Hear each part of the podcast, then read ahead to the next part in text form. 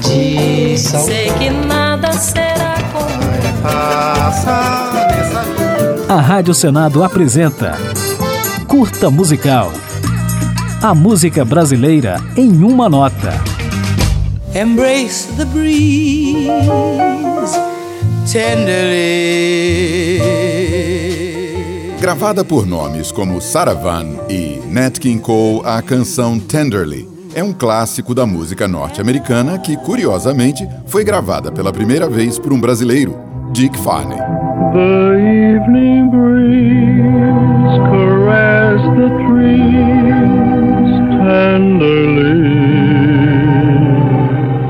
A composição de autoria de Walter Gross e Jack Lawrence foi lançada por Dick Farney em 1947, durante uma temporada nos Estados Unidos do cantor e pianista carioca, que na época já mostrava grande intimidade com o jazz e com a língua inglesa.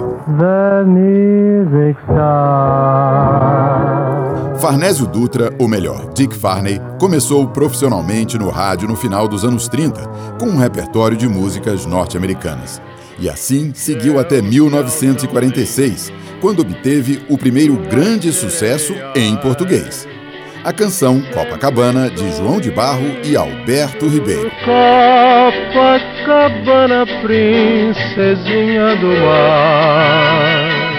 E no ano seguinte, enquanto estava nos Estados Unidos, foi lançado por aqui outro clássico do cantor, a gravação de Marina, de Dorival Caymmi. Marina Morena, Marina, você se pintou.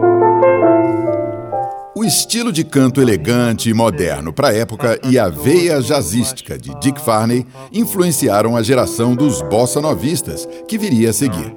Alguns deles, como Nara Leão e João Donato, frequentavam os encontros musicais do Sinatra Farney Fan Club, que muitas vezes contavam com a presença do próprio cantor brasileiro. Na vida. Tom Jobim era outro admirador de Dick Farney, que acabou cantando algumas músicas do maestro. Uma das primeiras e mais marcantes foi Teresa da Praia, num dueto com Lúcio Alves. A gravação de 1954 é considerada uma das precursoras da bossa nova, que surgiria cerca de cinco anos depois. Teresa da praia não é de ninguém. Não pode ser tua, nem tua também.